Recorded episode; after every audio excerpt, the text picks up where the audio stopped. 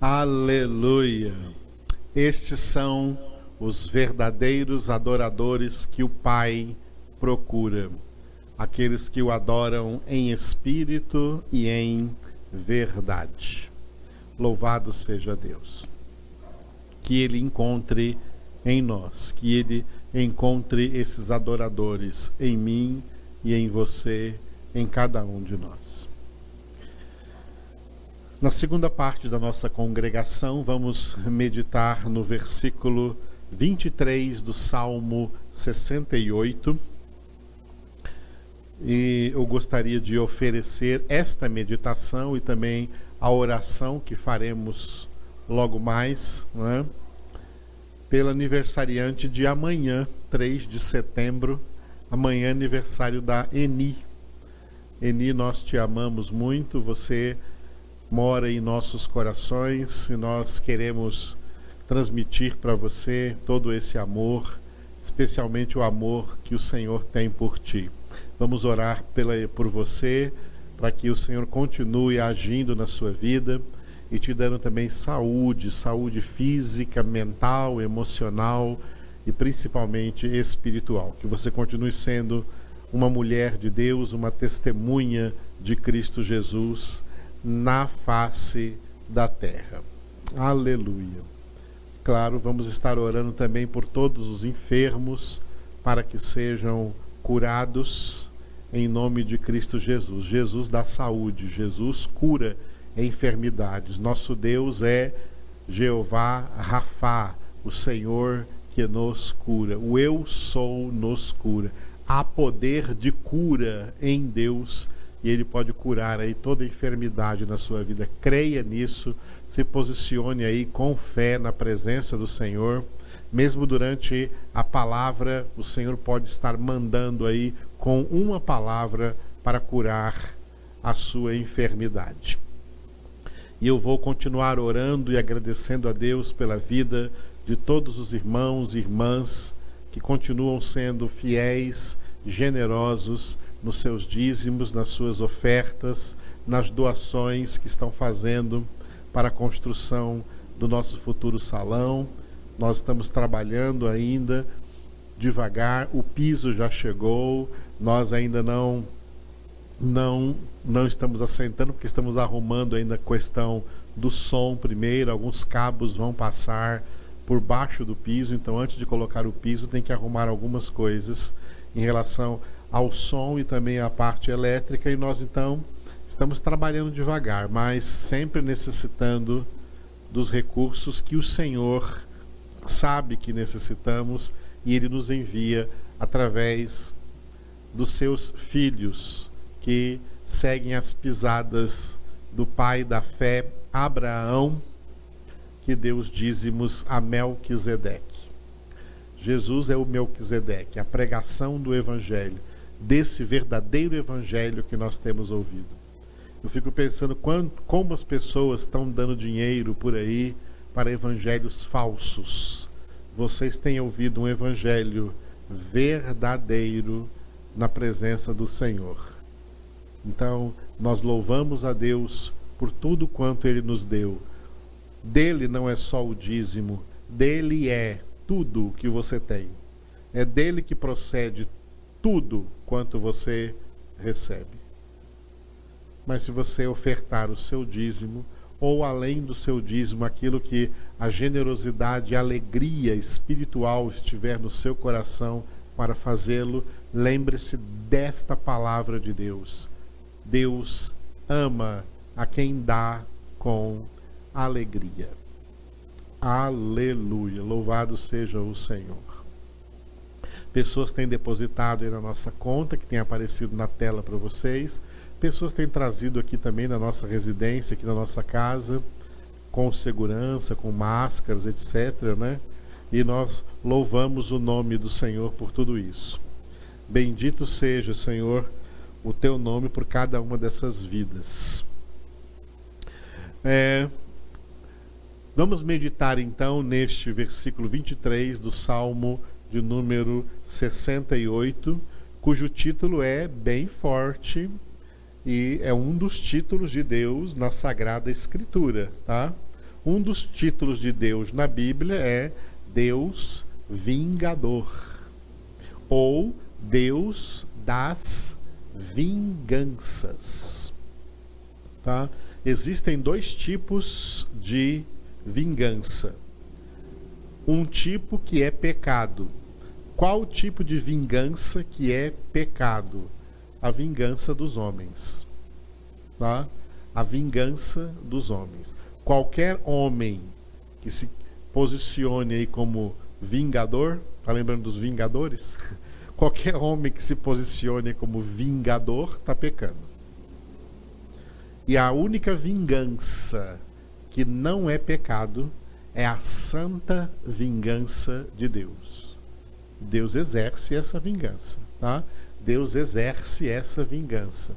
A vingança de Deus é justa, a vingança de Deus é santa. E às vezes nós vemos na Escritura atos muito fortes, contundentes desse Deus vingador. O versículo é forte, ele diz assim, né? Começa com reticências porque é uma continuação do versículo que nós vimos domingo, versículo 22. Disse o Senhor: De Bazão os farei voltar, falo-os-ei tornar das profundezas do mar. E agora vem este versículo: para que banhes o pé em sangue e a língua dos teus cães tenha o seu quinhão dos inimigos. Para que banhes o pé em sangue e a língua dos teus cães tenha o seu quinhão dos inimigos. Bom, em primeiro lugar, nós temos aqui uma linguagem de guerra, guerra real, de homens contra homens, como aconteciam lá na antiga aliança no Antigo Testamento, onde o próprio povo de Deus também guerreava.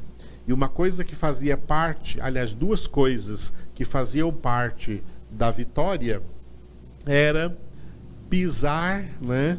Pisar no sangue derramado dos inimigos. É isso que tá, significa, né? Que banhos, que para que banhos o pé em sangue, no sangue dos inimigos.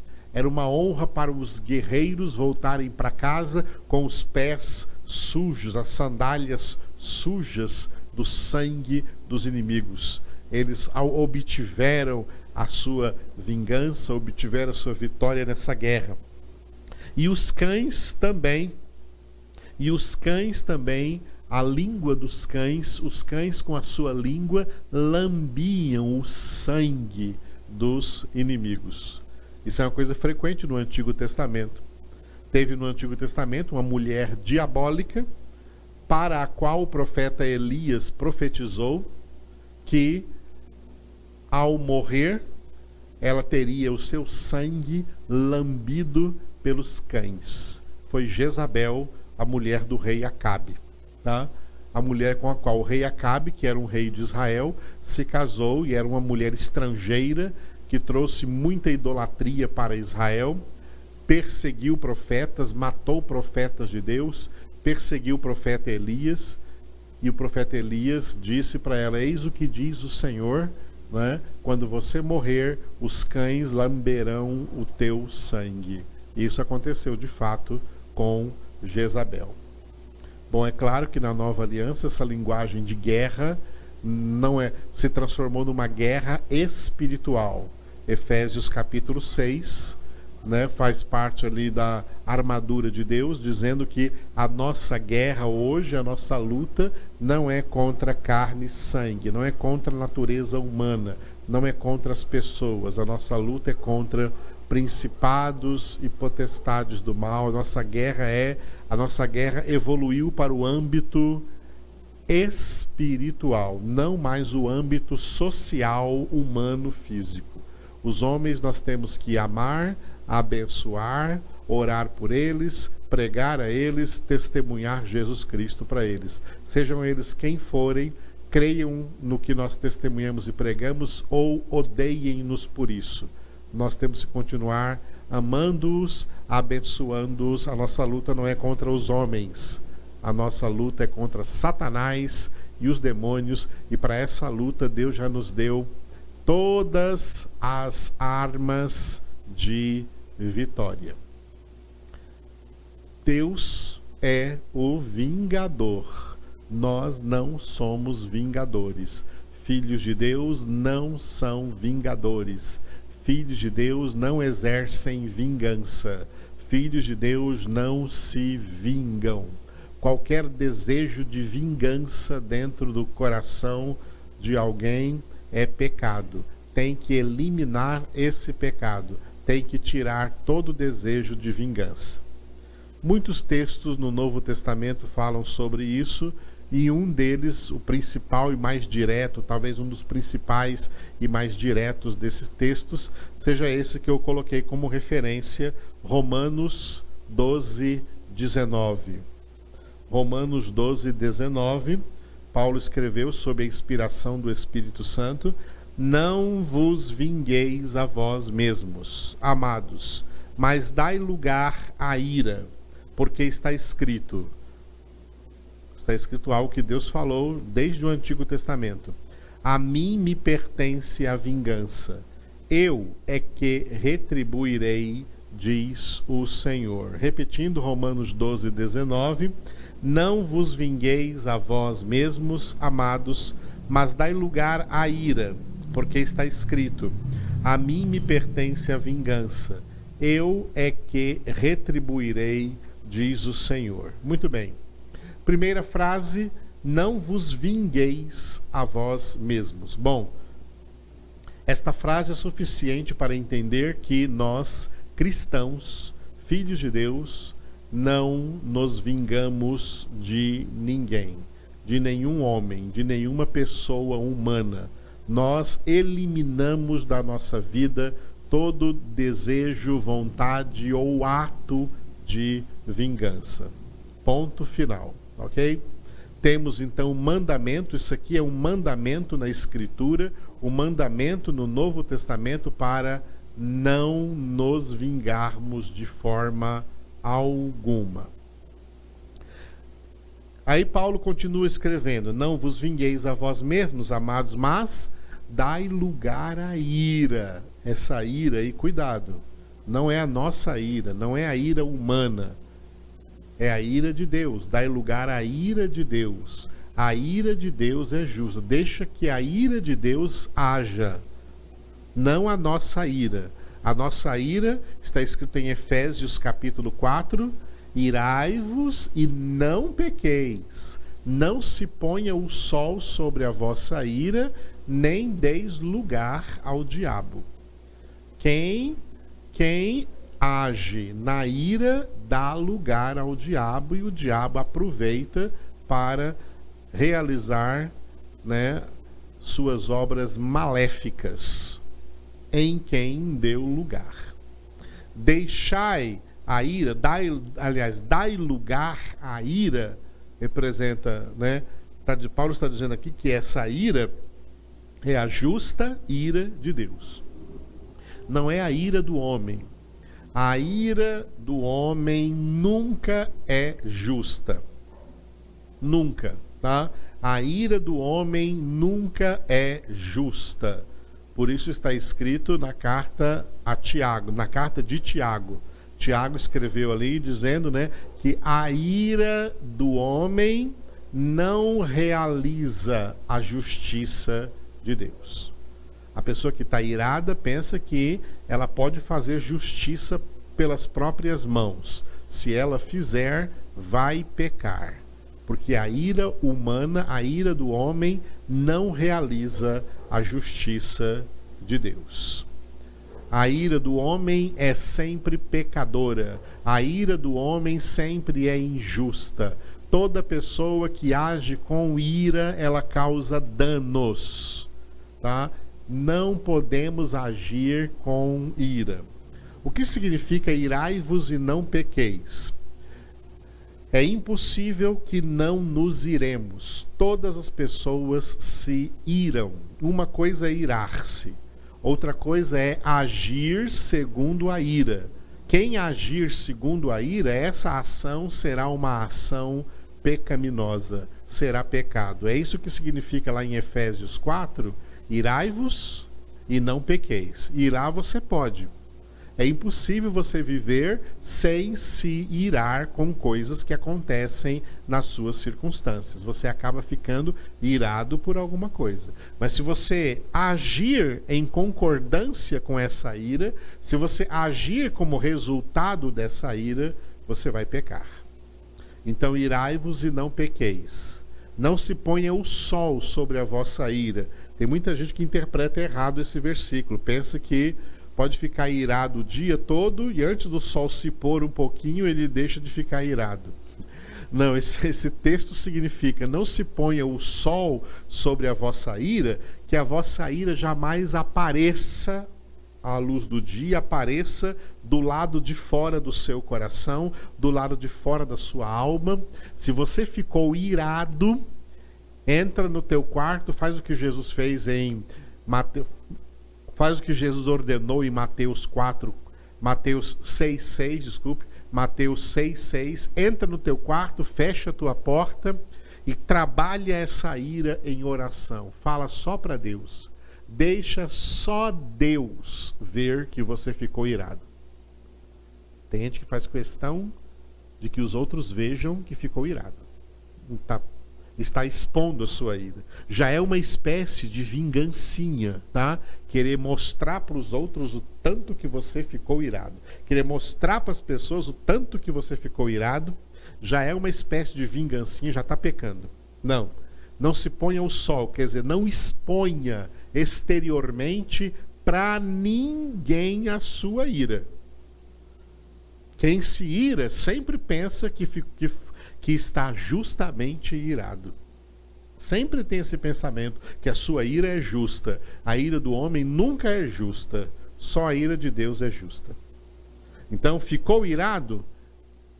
Vai diante de Deus em oração e expõe, como nós expõe isso que você está passando, como nós vimos agora no Salmo 142, versículo 2. Expõe diante do Senhor, Senhor, aconteceu isso, eu fiquei irado, fiquei irado com fulano, com ciclano, fiquei irado com a situação, fiquei com raiva, fiquei irado. Ninguém percebeu, Senhor, que eu fiquei irado. Eu estou falando para o Senhor, eu estou expondo diante do Senhor, eu estou orando a Ti, Senhor, porque é o Senhor quem acalma o meu coração, o Senhor é quem tira essa raiva do meu coração, o Senhor é quem não deixa ficar mágoa no meu coração. As pessoas que me deixaram iradas, eu as perdoo como o Senhor me perdoou. Eu libero perdão para elas, como o Senhor liberou perdão para mim em Cristo Jesus também. Isso, amados, viu? Isso é o Evangelho de Jesus Cristo. É assim que o Evangelho fala para nós agirmos. Em quaisquer que sejam as circunstâncias, ficou irado, não deixa ninguém saber. Não deixa ninguém ver. Isso significa não se ponha o sol sobre a vossa ira, para que todo mundo enxergue a sua ira. Não. Leva diante do Senhor. Ore ao Senhor. Derrame tudo isso em oração diante do Senhor e ele vai transformar isso, como nós já dizemos aqui, citando Filipenses 4, e aí no lugar da ira, a paz de Deus, que excede todo entendimento, guardará vossos corações e vossas mentes em Cristo Jesus. Porque a ira vira raiva, a raiva vira mágoa, a mágoa vira ressentimento, o ressentimento vira ódio daqui a pouco você está possuído de ódio. E quem é possuído de ódio é possuído de Satanás. Porque quem tem o Espírito de Deus é o amor de Deus que é derramado neste coração. Amor que tudo crê, tudo espera, tudo suporta. Amor que jamais acaba. Amor que não se alegra com a injustiça, mas que se rejubila com a verdade. E a verdade acerca da ira é essa: que a nossa ira não apareça diante dos homens. Que ao ficarmos irados, não pequemos. Oremos, derramemos nossa alma diante do Senhor, exponhamos diante do Senhor. Ele nos cura, ele nos restaura, ele nos restabelece. E o que fazer com quem provocou essa ira? Perdoa. Como Jesus perdoou lá da cruz do Calvário. Pai, perdoa-os, porque não sabem o que fazem. Como Estevão orou por quem o apedrejava: Senhor, não lhes imputes este pecado. É assim que cristãos agem. Lembra como é que cristãos agem? Leia na Bíblia. Veja, é por isso que nós, como filhos de Deus, temos que meditar de dia e de noite na palavra de Deus, porque é assim, não de outra forma, que a palavra de Deus nos ensina a viver e a agir em todos os relacionamentos interpessoais que nós temos. Glória a Deus. Muito bem, então, não vos vingueis a vós mesmos, amados, mas dai lugar à ira, a ira de Deus, não a nossa. Não dê lugar à sua ira, dê lugar à ira de Deus, porque está escrito que o próprio Deus disse, por isso que ele é Deus vingador, a mim e a ninguém mais. Isso aqui é a palavra de Deus, Deus dizendo de si mesmo: A mim me pertence a vingança. Eu é que retribuirei a cada um, diz o Senhor. Eu é que retribuirei. Não há pecado sem punição. As pessoas que ficarem sem a punição é porque essa punição foi transferida para Jesus na cruz do Calvário e essas pessoas receberam o perdão e agora debaixo do perdão de Deus, elas procuram santificar as suas vidas, desenvolver a sua salvação com temor e tremor, porque entendem que horrível coisa é cair nas mãos do Todo-Poderoso. Porque todos aqueles que não têm os seus pecados perdoados em Cristo Jesus receberão punição de exatamente tudo quanto fizeram, tudo quanto pecaram. Deus não faz vista grossa a nenhum pecado. Tem retribuição, tem consequências, tem justa ira de Deus, justa vingança de Deus. Ele é vingador.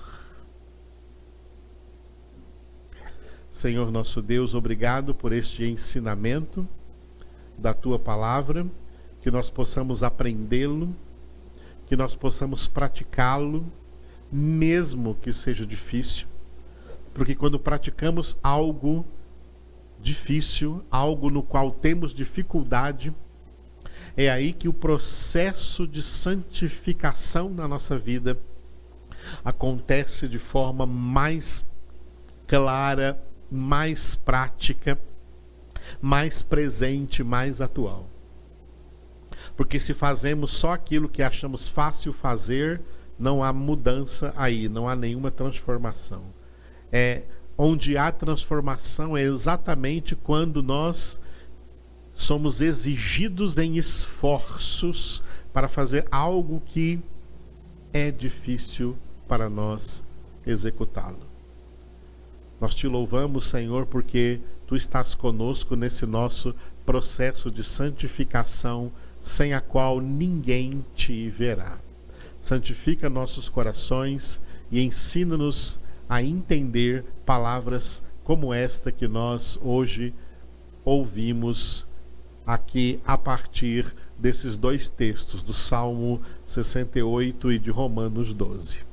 Nós te louvamos, Senhor, porque Tu és o Deus das vinganças, da justa vingança, da justa ira, e tudo isso pertence ao Senhor, não pertence a nós. A nós pertence o mandamento do amor, o mandamento de amar, o mandamento de abençoar, o, o mandamento de orar em favor, nunca contra ninguém, o mandamento de, Senhor, obedecer, obedecer-te como filhos de Deus.